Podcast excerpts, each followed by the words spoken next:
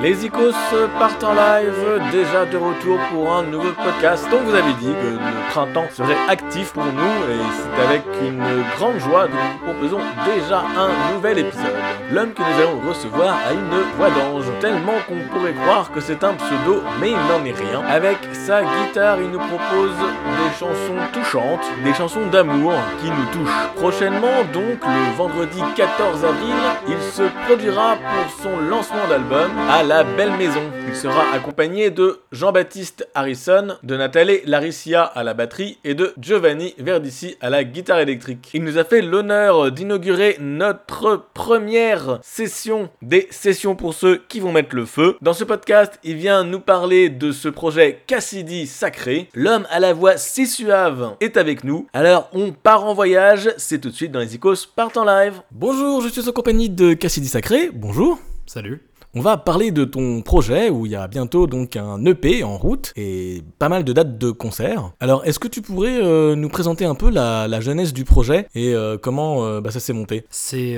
déjà j'écrivais de la musique pendant assez longtemps. En 2019, j'ai un ami d'enfance avec qui on chantait assez souvent en harmonie dans un duo, mais dans le sud de la France d'où je venais, qui, est monté à Paris. Et je pense ma copine, elle avait vu dans le journal de Montreuil-Ouest que il y avait une sorte de ben, un tremplin, tu vois, à Montreuil euh, qui s'appelait Tout Montreuil chante. Et du coup, euh, à l'occasion, euh, je pense la candidature, elle était en avril.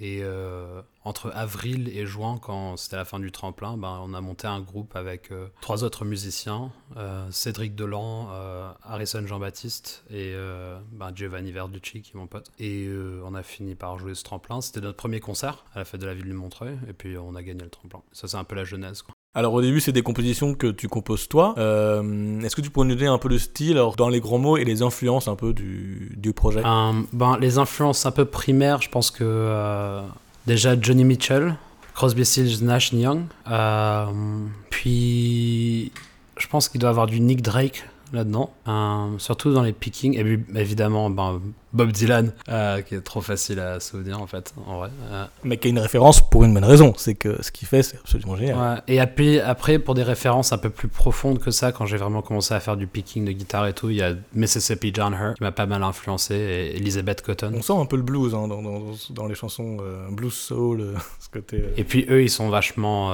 c'est le, le, le blues du, du, du delta du Mississippi, donc ce qu'on appelle le delta blues. Genre, euh, où c'est picking un peu comme Elizabeth Cotton ou, euh, ou Mississippi John Hurt. On parle du finger picking, qui est une, donc une, une espèce de technique à la guitare. Euh, toi, ton instrument, c'est la guitare. Sur ce projet-là, est accompagné de, euh, du coup, une batterie. Oui, alors donc euh, là, la formation en ce moment, c'est encore Giovanni Verducci à la guitare électrique, Harrison Jean-Baptiste à la basse, et maintenant c'est Nathalie Lariccia à la batterie, avec qui je joue dans d'autres groupes aussi. Alors là, vous êtes en train d'enregistrer, donc un.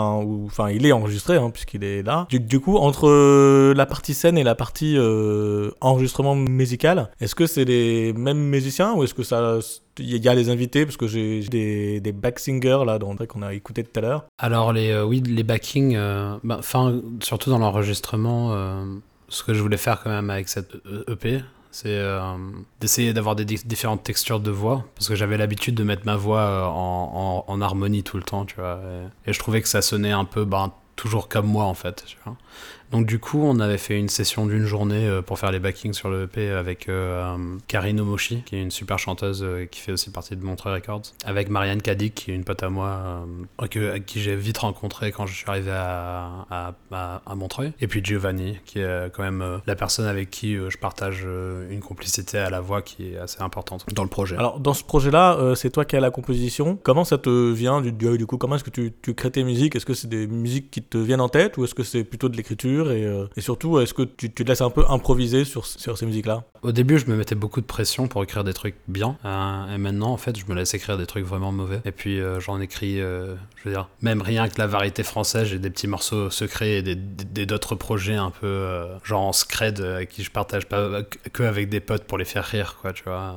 Et euh, ça, ça m'enlève beaucoup de, de, de, je pense, de frustration qui me laisse euh, libérer un peu ma tête. Donc du coup, euh, un jour, je pourrais créer un truc un peu à la, Claude François, puis ou un morceau en mode bien country, Texas, truc comme ça en français. Et puis un autre jour, je peux me poser et écrire un truc pour mon projet et ça peut vraiment être sincère. Donc le, le processus créatif, il vient dans, déjà d'avoir libéré un peu la, la tête et, et, et aussi écouter son corps et son esprit quand t'as envie de jouer, quoi.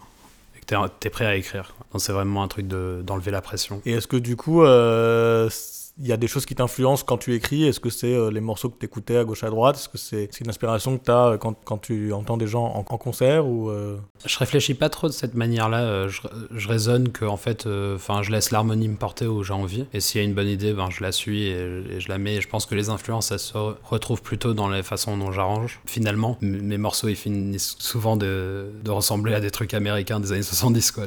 Mais sinon, non, en termes d'écriture, rarement est-ce que j'écoute un truc et je me dis ouais j'ai envie de faire un truc comme ça c'est plutôt je fais un truc et après je dis oh ça, ça ressemble à ça et après c'est pas grave quoi tu vois. Bah, de toute façon euh, ça veut dire que là, les influences sont un peu déjà dans la tête et que et, qu'on ne les intellectualise pas euh, forcément mais ça veut pas dire qu'elles sont pas là. Ouais. Bah, enfin c'est ça en fait musicalement c'est super facile pour moi d'écrire euh, genre en harmonie et tout c'est quelque chose avec lequel j'ai énormément de facilité. Mais les paroles, euh, c'est un truc qui a toujours été euh, une énorme pression, quoi, tu vois, genre d'essayer d'écrire des vraies paroles et des trucs comme ça. Et je pense que c'est normal parce que, euh, pas rien, tu sais, genre, je, suis dyslexique, donc du coup, en gros, déjà, ça a toujours été un truc de mon enfance, une sorte de traumatisme. Ouais, il faut que tu apprennes à écrire, des trucs comme ça, tu vois. Je sais pas, ça revient dans, dans mon monde adulte alors que maintenant, je m'en fous, quoi. C'est vrai que musicalement, j'ai vachement plus je suis vachement plus à l'aise qu'avec les lyriques et souvent ça il y a eu des moments de ma vie où, euh, où euh, les lyriques m'ont hanté, quoi, tu vois, carrément, euh, c'était devenu horrible, quoi, tu vois. à tel point de te dire, ah, merde, je vais faire un, un, truc instrumental. à quel point de passer genre une année et t'as écrit genre deux morceaux, tu vois, genre t'es plus vraiment un musicien, t'es plus vraiment un écrivain de musique si tu fais ça, mais ça m'est arrivé, quoi. Tu chantes en anglais principalement, c'est quoi les thèmes un peu qu'on retrouve dans... Il y a l'amour, bien sûr, il y a énormément l'amour. Après, euh, les histoires d'amour sincères, c'est ce que j'écrivais plutôt quand j'étais genre au début, tu vois. Et maintenant, c'est plus euh, des fictions, euh, si ça va parler d'amour, pour que ça soit des trucs plus intéressants. Parce qu'en soi, euh, t'as qu'une seule vie, et donc t'as vite fait écrit ton histoire d'amour, tu vois. Genre, t'as as, vite fait écrit tes histoires, et maintenant, je préfère écrire, ben, regarder un peu les, les gens autour de moi et, me dire, bon, ça, c'est une situation qui arrive à beaucoup de personnes, et puis j'écris là-dessus, et ça, je peux me rentrer un peu dans la tête et la psyché de ces gens-là. Est-ce que du coup dans ces chansons il y a des dédicaces cachées ou des, ou des messages cachés par rapport aux, gens qui t'entourent et pour qui tu écris un peu cette musique finalement? Je suis pas sûr. Il y a certains, certainement des messages très clairs, euh, mais des messages cachés. Euh, il y a un ou deux morceaux où il y a des messages cachés où t'as pas vraiment compris que. Enfin j'ai écrit un morceau sur un, genre euh, en m'imaginant comme un meurtrier quoi tu vois. Et, et le morceau il est, il est, tout sage et il est, il est tout beau on dirait un morceau un peu de, de sexe à la Marvin Gaye, tu vois, genre un peu aussi, tu vois. Finalement, si tu regardes un peu plus profondément dans les lyriques, tu comprends que le mec, c'est un psychopathe euh, qui est en train de tuer des gens et en train de les cacher sous, euh, dans, une, dans un lac, tu vois, genre, en mode euh, bien serial killer. C'était un peu. J'avais écrit ça autour d'Halloween, une année, quoi, tu vois. Voilà, exactement, tu vois il y avait un corbeau qui me regardait pendant tout le moment où j'étais en train d'écrire ça. C'était vraiment assez spirituel presque, tu vois. Donc, euh, tu as enregistré un EP que tu peux un peu nous le présenter. Il, va sortir bientôt Alors, l'EP va sortir le 14 avril 2023. Euh, On le redira tout à l'heure. Et puis, euh, il s'appelle I Wanna Know You qui est un, titre sur le euh, sur le, le P et euh, qui est un titre assez marrant en fait euh, qui parle de la situation quand t'es dans une, une fête et tu vois une autre personne qui, qui t'intéresse mais en fait t'as pas le courage pour aller la, voir ce genre.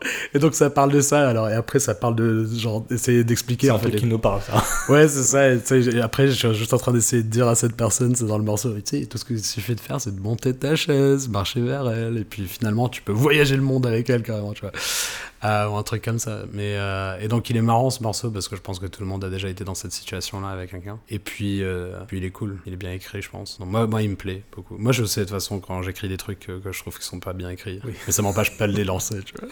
Puis euh, sur les autres morceaux, il y a Insights. Insights, ça parle d'une relation qui est un peu plus euh, vraiment troublante, quoi, tu vois, où c'est euh, un peu deux personnes qui sont extrêmement toxiques pour l'un et l'autre. Et du coup, en fait, on voit il n'y a pas de bon, il n'y a pas de mauvais dans le, dans le monde. Il y a juste des gens incompatibles et souvent ils peuvent être, souvent c'est toi, toi tu peux être le mauvais, quoi, tu vois, en fait finalement, tu vois. Et puis dans Silly Shaded Turquoise, c'est un morceau que j'ai écrit euh, qui est très personnel. C'est un des, c'est, je pense, le deuxième morceau que j'ai écrit dans ma vie. Et je l'ai écrit euh, à l'occasion parce que ma, mère elle est décédée quand j'avais 18 ans. Et du coup, j'avais écrit ce morceau pour elle en fait. Et c'est un morceau qui bah, a beaucoup touché ma famille et qui m'a aussi aidé en, mode thérapie. Tu vois, pour en parler, des trucs comme ça. Et c'est vraiment un hommage à, elle. C'est un beau morceau, je pense aussi. Et c'est, très innocent parce que je l'ai écrit quand j'avais 19 ans, tu vois. Et là, j'ai euh, j'ai 30 ans, donc du coup, elle a déjà 11 ans. Il a déjà 11 ans ce morceau, je l'ai jamais lancé. Quoi. Comme quoi, le processus, il est assez long. Et puis, euh, Glad I Knew You, il est. Pff, en vrai, euh, je regrette un peu certains trucs sur, ce, sur, cette, sur ce, cette EP, et je regrette la façon dont je l'ai enregistré. Je trouve qu'il mérite mieux que ça, et que le morceau, déjà, il communique très bien. Et ça, c'est encore une fois une histoire sincère. Ça, c'est une histoire d'amour sincère. euh, et c'est un morceau que j'ai vraiment écrit du cœur, à propos d'une personne. Et donc, du coup, tu peux le ressentir. Et donc, c'est vrai que je trouve bien, ce morceau. Et euh, Après, il vit, euh, il vit après l'enregistrement. C'est-à-dire que si on est déçu d'un enregistrement, il peut vivre d'une autre manière, euh, notamment en concert ou, ou même euh, si un jour euh, tu réenregistres, ça se fait, tu fais des, des, des- des bonus ou tu, tu remets une autre version euh, de toute façon, je vais le jouer tout à l'heure en acoustique. donc. morceau. donc. Et puis, euh, je pense qu'on a à peu près fait. Non, bah, il y a le Comfort, The Comfort aussi, que j'a- j'a- il est marrant ce morceau. Et ça aussi, c'est une histoire sincère. Ça, c'était euh, la dernière fois que, que j'avais une rupture de cœur. Mais bon, on s'est remis ensemble. Ça fait quand même 5 ans qu'on est ensemble, donc du coup, c'est. euh, Mais. Ouais, et puis il est, il est cool ce morceau, il a, un- il a un truc, euh, je pense. euh, En plus, euh, je regrette pas du tout comment il est enregistré. Ah, En, en- en contrepartie, celui-là, euh, je pense que je l'ai bien réussi. Alors moi j'ai une question pour cette EP, du coup c'est donc toi qui as amené euh, la composition et les morceaux. Comment est-ce que tu as dirigé les autres musiciens? Est-ce qu'ils ont proposé des choses, des, des rectifications, des arrangements des... Ou est-ce que c'est vraiment toi qui avais écrit et, et les gens ont... Alors ont moi, j'ai écrit et j'avais assez des, des trucs assez euh, car précis en tête. Je pense la prochaine fois, je ferai pas comme ça. J'aimerais bien que ce soit moins euh, autoritaire et, vachement plus ouvert. Mais pour celui-là, j'avais vraiment euh, besoin de- d'essayer de, réaliser le processus euh, à ma vision. Et je pense en général, ça peut être bien comme ça peut être mauvais. J'aimerais bien essayer tout en fait. Donc la prochaine fois, je pense que je vais essayer de faire ça autrement. J'ai oublié la question. Oh, C'était juste savoir comment tu avais dirigé les musiciens euh, avec tes compositions. euh.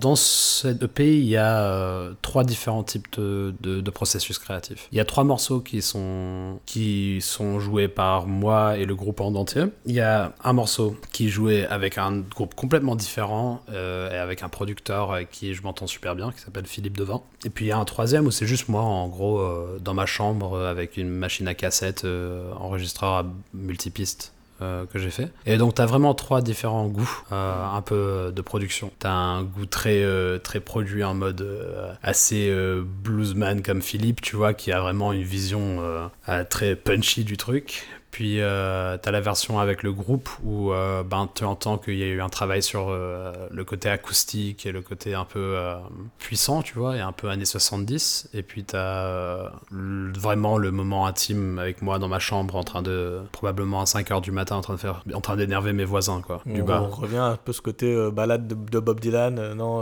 Ouais, avec sa guitare, je veux dire.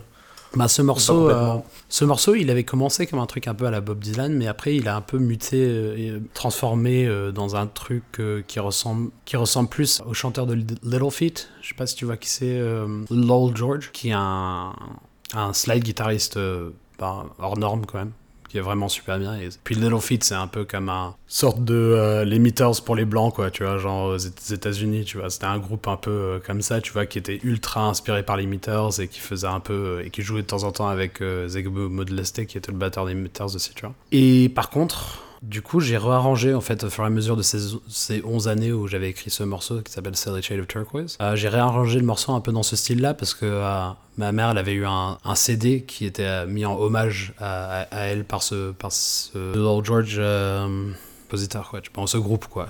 Et donc, du coup, j'ai un peu fait un arrangement qui ressemble à un morceau de Lord George, Roll 'em Easy, ça s'appelle, qui est vraiment super beau. Alors je propose qu'on écoute un morceau de cette EP et puis on revient tout à l'heure euh, bah, du coup pour euh, un peu plus parler de ta musique. Tout de suite on écoute I Wanna Know You, c'est la chanson éponyme du premier EP de Cassidy Sacré. On se retrouve juste après pour parler un peu plus de sa musique. Who hasn't been in that situation? When you're outside looking inside to the present sugar. And you ain't got the guts to walk up to that well rounded, sentimental leveled human being. And you regret it the very next day. Yeah. You got the world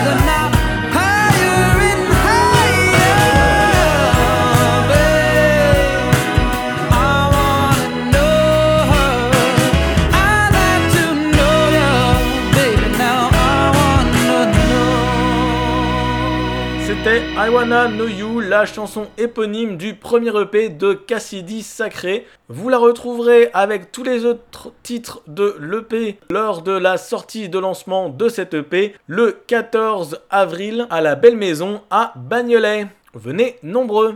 On parlait donc de ces collaborations que tu fais.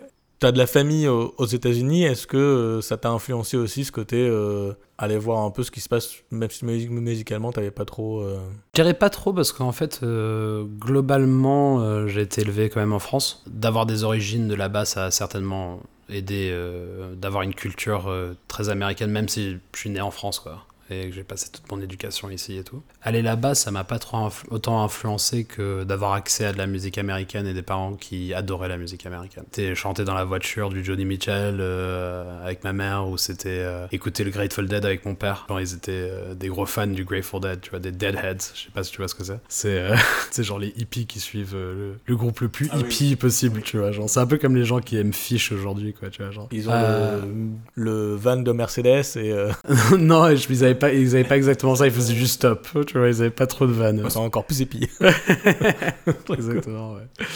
Ouais, ils vivaient dans une, cabane au Colorado, euh, gratuitement et puis euh, ils allaient euh, à des concerts de temps en temps de ce groupe que, que, mon père il adorait quoi et puis voilà quoi et donc du coup beaucoup de musique eux ils étaient pas musiciens mais du coup on a entre frères et sœurs on est tous on a tous un peu joué avec avec la musique dans la famille. Et puis moi je suis plus jeune donc du coup j'ai beaucoup hérité de ça en fait. D'avoir le droit quoi. Oui. Déjà rien ouais. que ça d'être légitime. vitrine, dans la famille on peut faire tu parlais d'un morceau qui a 11 ans. C'est 11 années pour euh, travailler ce projet-là, en fait. Comment ça se passe, en fait? Parce que quand tu reprends un morceau que tu as fait il y a plus de 10 ans, ton niveau musical et ta culture musicale et tout ça, ça, ça change pas mal. Comment est-ce que tu arrives à, à, recentrer, entre guillemets, et à cadrer le truc pour faire euh, ça sorte aujourd'hui? Déjà, c'est circonstanciel parce que moi, je suis arrivé à Paris il y a 5 ans. Et euh, déjà, il faut être dans un endroit stable pour pouvoir euh, réfléchir à faire un EP. Je veux dire, il y a d'autres gens qui pourraient avoir des différentes philosophies là-dessus. Mais c'est vrai que c'est dur, c'est difficile de monter un groupe si toi, tu es en train de bouger tout le temps euh, et, tout ça. Donc l'aventure, elle a vraiment commencé il y a 5 ans. Avant ça, j'avais des groupes en Angleterre. Je tournais avec un, un, groupe électro assez connu. Mais c'était pas très c'était pas vraiment mon, truc quoi. Donc, donc quand je me suis installé à Paris, c'était vraiment avec une mission quoi. La mission, c'était bon, je vais venir faire faire de la musique en fait.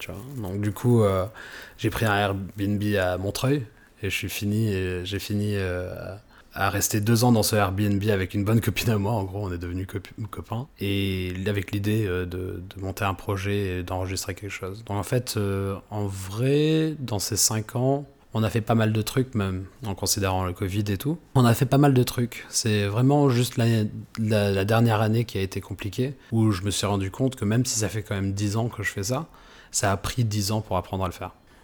Et alors après, tu m'avais dit, euh, en concert, il y a la version avec le groupe, il y a la version seule. Du coup, tu, fais euh, vraiment euh, une version acoustique intime et tu as des morceaux groupe Ça arrive, mais globalement, mon projet, c'est un projet avec le groupe. Je le visionne pas comme autre chose. Si je dois jouer tout seul, c'est parce que j'ai un autre truc en tête. Souvent, je fais des reprises, des, choses comme ça, mais la musique originale que je fais, c'est avec le groupe. Quand même un, gros partage de, de cœur avec ces gens avec qui je joue et que je décide de jouer. Ils m'accompagnent pas mal, ils me soutiennent pas mal, en, euh, même dans le projet, mais aussi humainement. Et euh, voilà.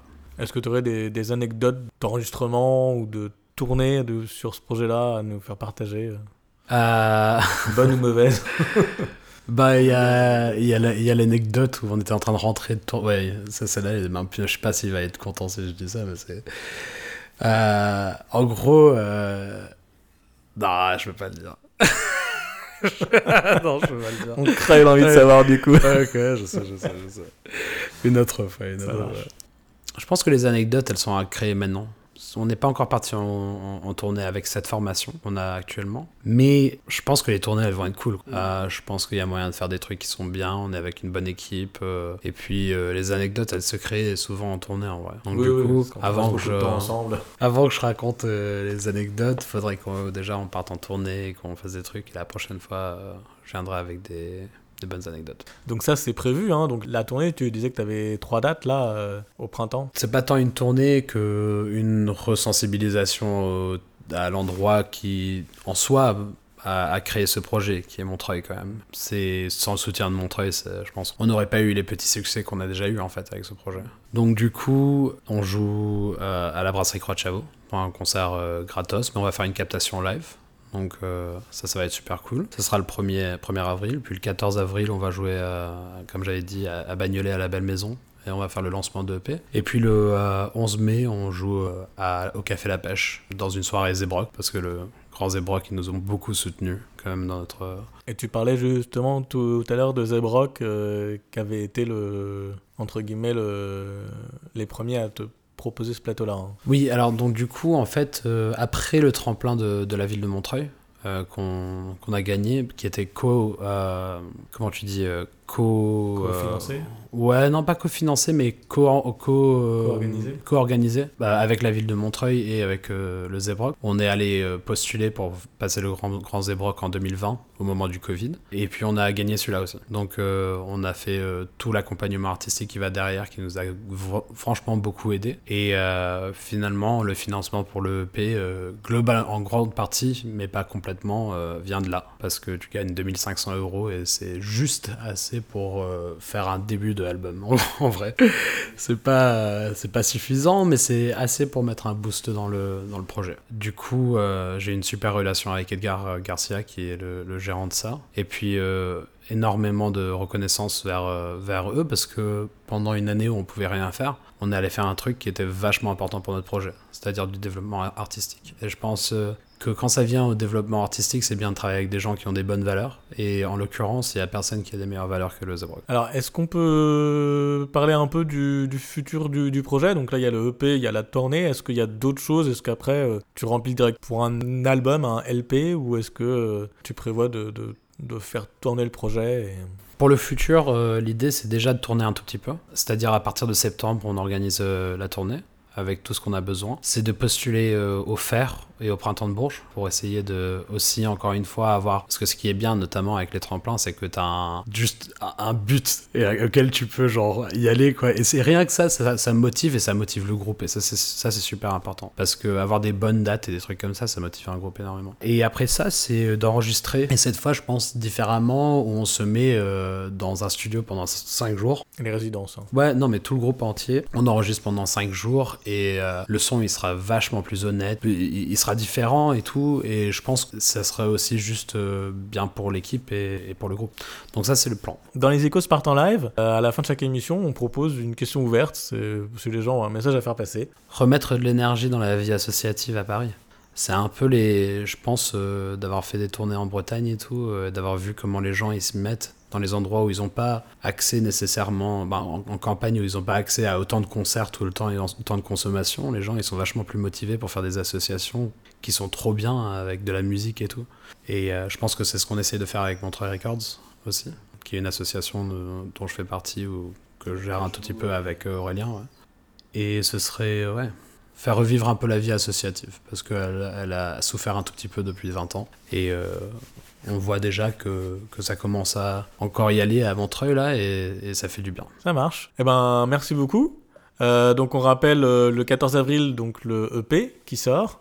À la Belle Maison. À la Belle Maison. Il y a une date donc au Café La Pêche pour le Zebrock, dont j'ai oublié la date. Ah, c'est le 11 mai. 11 mai. Puis le moment euh, des ponts, je pense. Mais on redira ça sur les échos Spartan Live, on mettra les dates. Merci beaucoup, Cassidy. Bah merci Jérôme. Et puis, euh, bah à très bientôt. Tout de suite, nous écoutons encore un extrait du premier EP de Cassidy Sacré. Il s'agit de la chanson The Comfort. Et on se retrouve juste après pour vous donner toutes les informations sur la tournée, les projets, les réseaux sociaux. À tout à l'heure.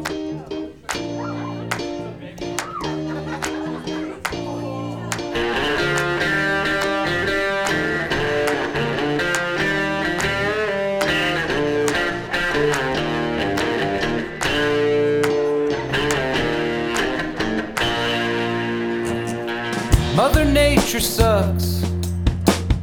She put a cap out on our relationship, and when it came to swallowing our prides, we were little more than useless. We could repeat the past, honey, have a child and hate each other later. But what's the point in going out of our minds if it ain't what you want? Or maybe I can call first Cause your resistance lately sure does hurt me, babe. Sort out our differences and make it work. Or admit that we were in it for the comfort. We'll talk all night so you can reassure me I ain't crazy thinking you will work. That I can change and put the love first. Or admit that we were in it for the comfort. I said some awful things. But if I recall when a stain in the sea, the babe.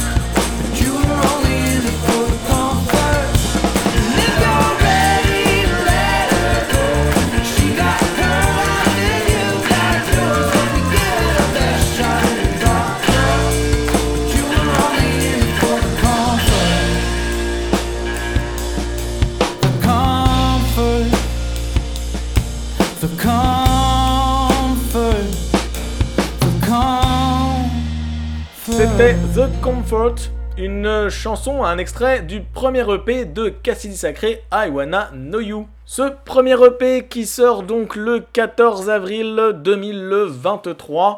À l'occasion, il y aura une sortie d'EP à la Belle Maison. C'est donc le vendredi à 19h30. Vous aurez en première partie Tina Rose.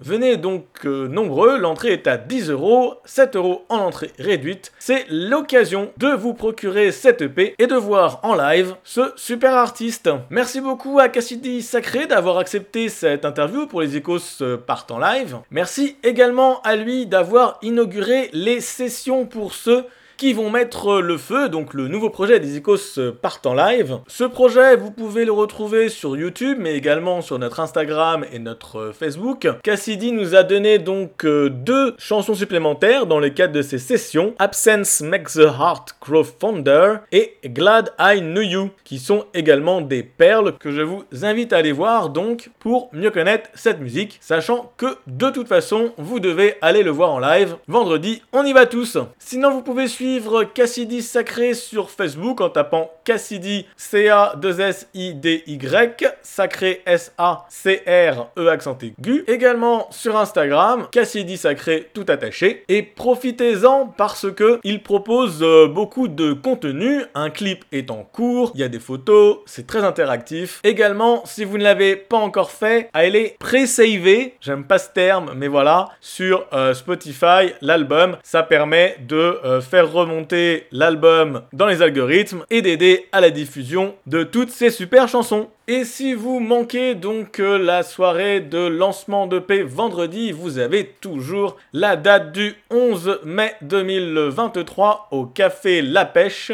Vous aurez notamment The Rodeo, une super artiste et donc euh, Cassidy Sacré. C'est à 20h au prix de 10 euros au Café La Pêche, donc au 16 rue Pépin à Montreuil.